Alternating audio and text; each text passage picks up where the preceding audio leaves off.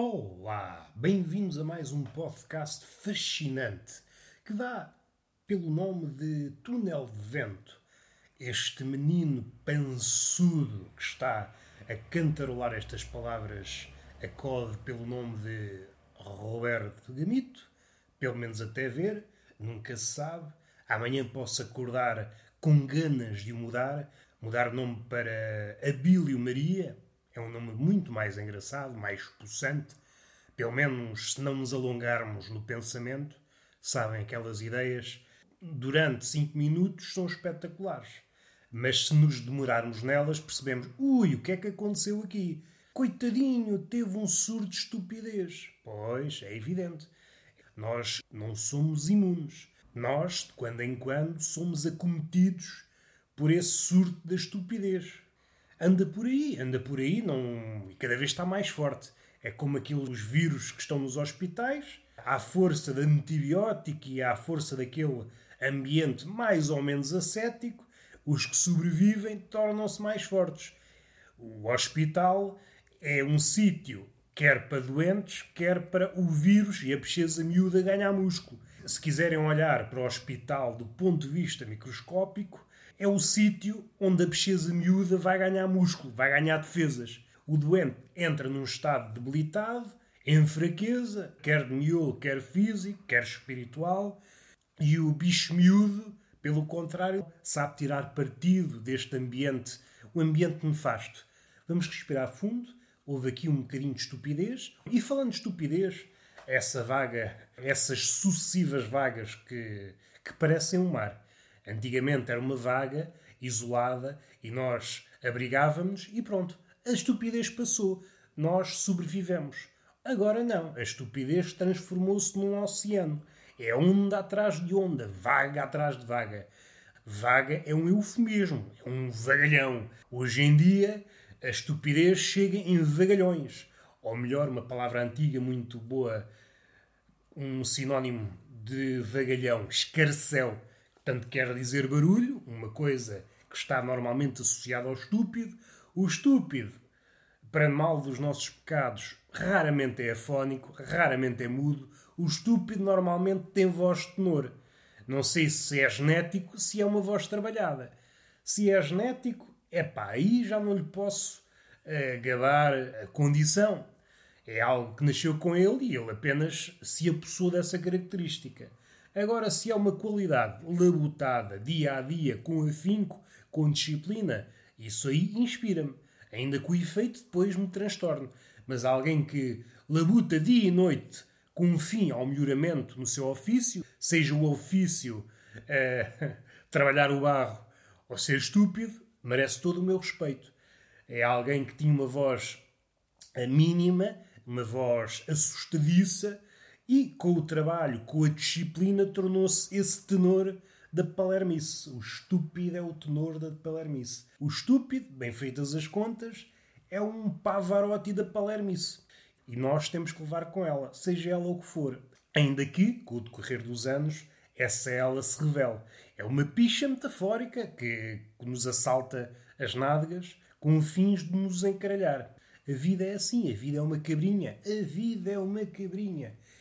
Mas pegando na estupidez, essa coisa que, que está aí para durar, antes aparecia isoladamente e agora é vaga atrás de vaga, como se fosse um oceano, se nós conseguirmos ganhar distância, há uma certa beleza na estupidez. Contudo, como as vagas são cada vez maiores, são vagalhões, carcéus, pode dar-se o caso de um dia aparecer um tsunami da estupidez. E por isso não me parece muito ajuizado estar no areal a vislumbrar um tsunami. Não me parece acertado. Contudo, não me posso esquecer que sou português. E o português tem uma certa veia para o disparate, tem uma certa veia para o disparate e uma certa veia para o abismo.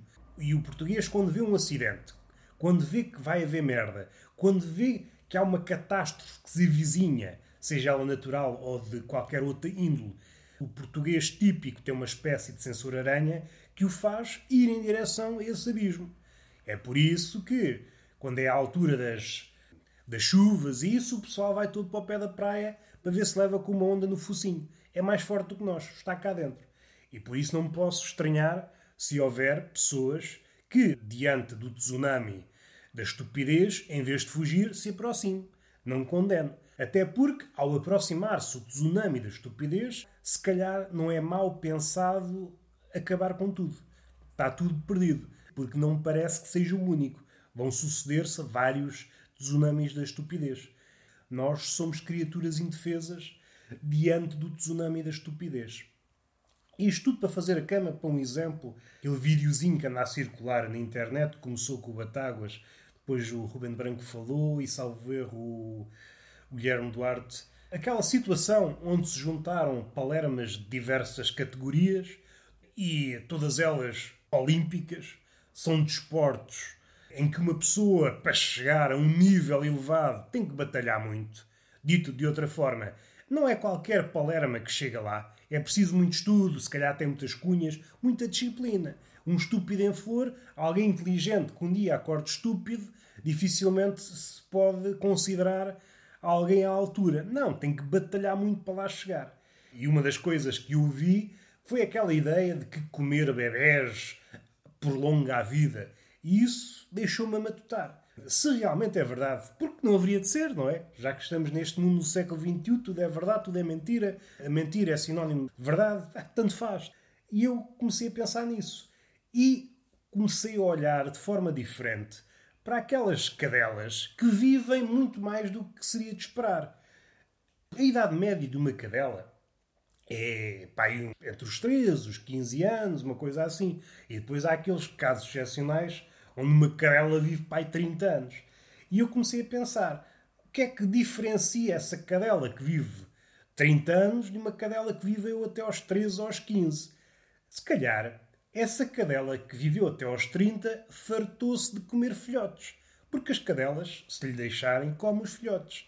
É aquela ideia, ah, muito fofinhos, sim senhor, mas não havendo mais nada, come-se os filhotes. E assim é que é bonito. Estás-me a esfrangalhar a mama. Conto, sabes quem é que manda. Tudo muito bonito. Então, partindo desse pressuposto, se é válido nas cadelas, porque não seria também nas outras espécies? Coisas que uma pessoa fica a pensar. Não durante muito tempo, caso contrário, pode desenvolver-se aqui uma maleita no miolo. São coisas que não devemos pensar durante muito tempo, caso contrário, ficamos doentes. E esta pessoa que diz isso, ou esse grupo de pessoas, fiquei a pensar em que situação é que isto ainda ficava mais estúpido. Se é que é possível, mas eu também trabalhei o miolo nesse sentido. Essa pessoa que diz que comer crianças prolonga a vida, imaginem que essa pessoa era também vegan.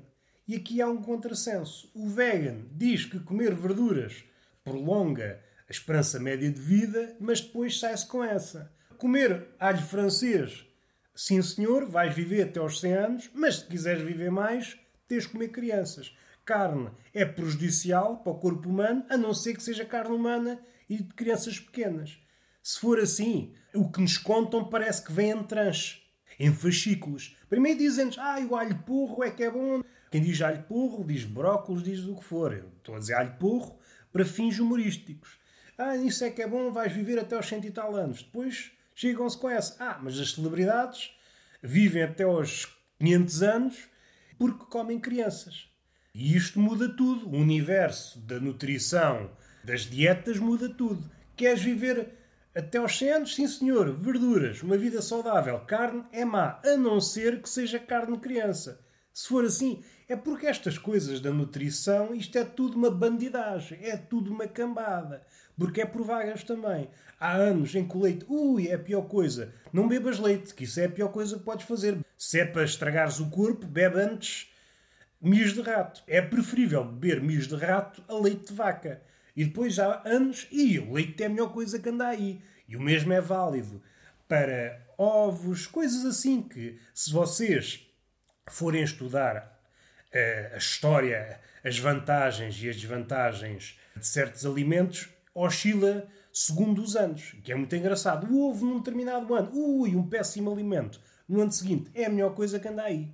E isto é tudo muito engraçado se pusermos em perspectiva.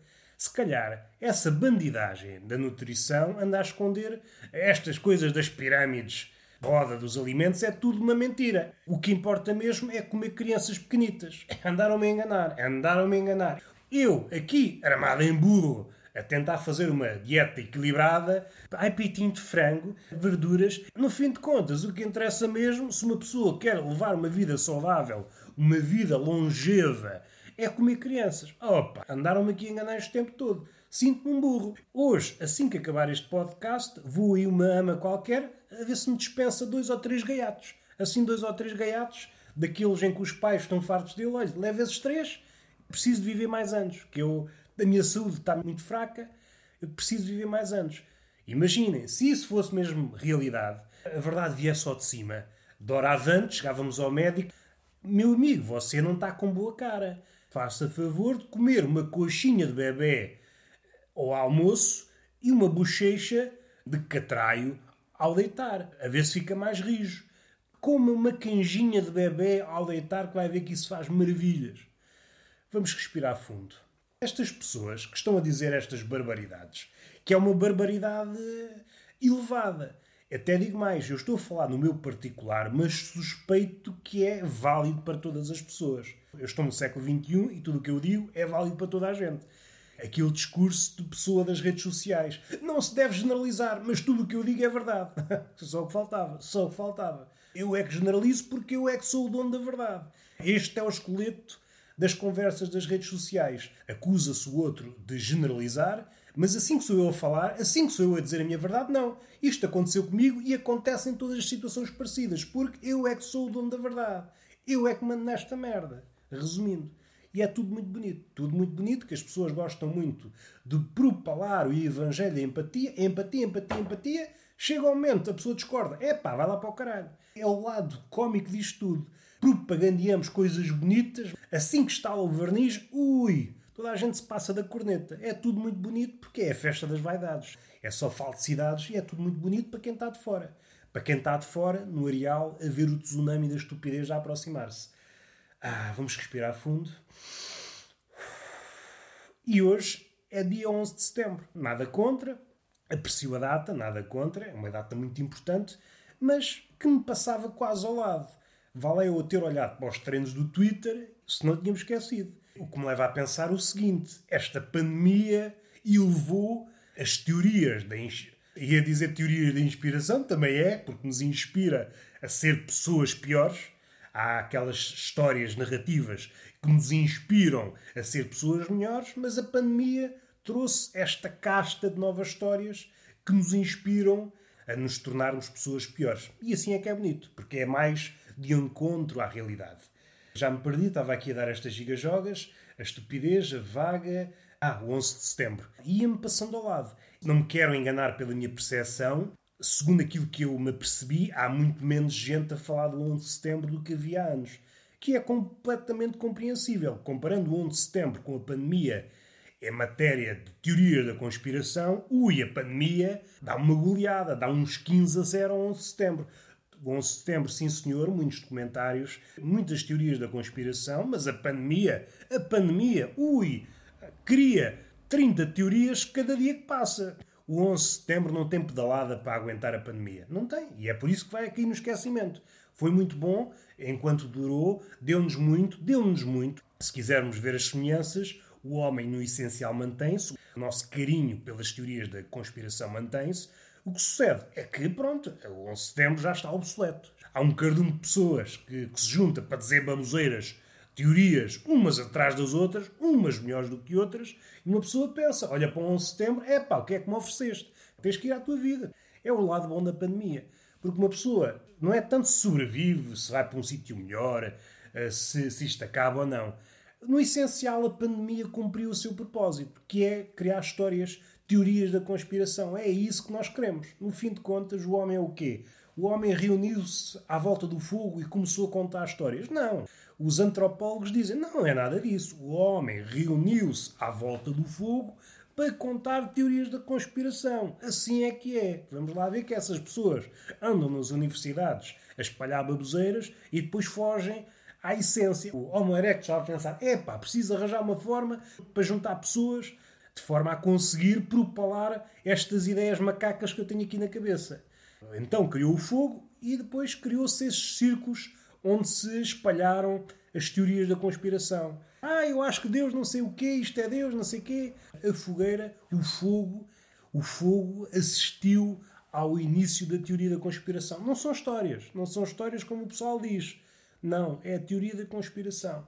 Vamos respirar fundo e fazemos um RIP ao 11 de setembro. Foi bom enquanto durou, mas agora o que é que é pensar? Ah, foi os Estados Unidos que que arranjou aquilo tudo, aquilo é tudo uma farsa dos Estados Unidos. Sim, senhor, uma ideia, uma ideia maluca. Reúnem-se meia dúzia de pessoas numa praça, conseguem dar 20 ou 30 ideias malucas? É pá, não dá, não dá. Em matéria orçamental, está-se a trabalhar muito bem na pandemia. Antes era preciso espetar aviões contra torres. Agora não, meia dúzia de pessoas, um palanque improvisado, uma palete, um microfone para dizer umas baboseiras. Ui, não precisamos mais nada. Temos que agradecer ao vírus. Aponta-se muitos defeitos ao vírus. Ah, fez aquilo, fez aquele outro, estragou-nos a vida, mas depois ninguém está aqui para apontar as virtudes. Estou cá eu para isso. Criou uma data de histórias e revelou, mais não seja, revelou o estúpido no homem. Aquele homem que há uns tempos antes da pandemia pensava: ui, sou muito inteligente, sou muito esperto, vê a pandemia, deixa cair a máscara. É apenas um pateta, um palerma um Pavarotti da Palermice. E foi o podcast possível. Beijo nessa boca que está sedenta, está sempre à espera do meu beijo, está sempre à cata, está sempre à espera. É aquele coração necessitado. Está a ver os lábios do amado ou da amada aproximar-se e salta, salta de emoção. O momento concretiza-se e explode o coração. Que bonito, que bonito. E uma palmada de velhaca, hoje, sem qualquer intenção de conhecimento é apenas velhaca, porque não nos podemos esquecer. A vida não é só aprender aprender, é preciso folia. E eu também estou aqui para isso, para vos ensinar toda a largura da vida. Ensino-vos o conhecimento, mas também vos ensino o que é a folia. Uma chapada foliona numa das nádegas. Até à próxima.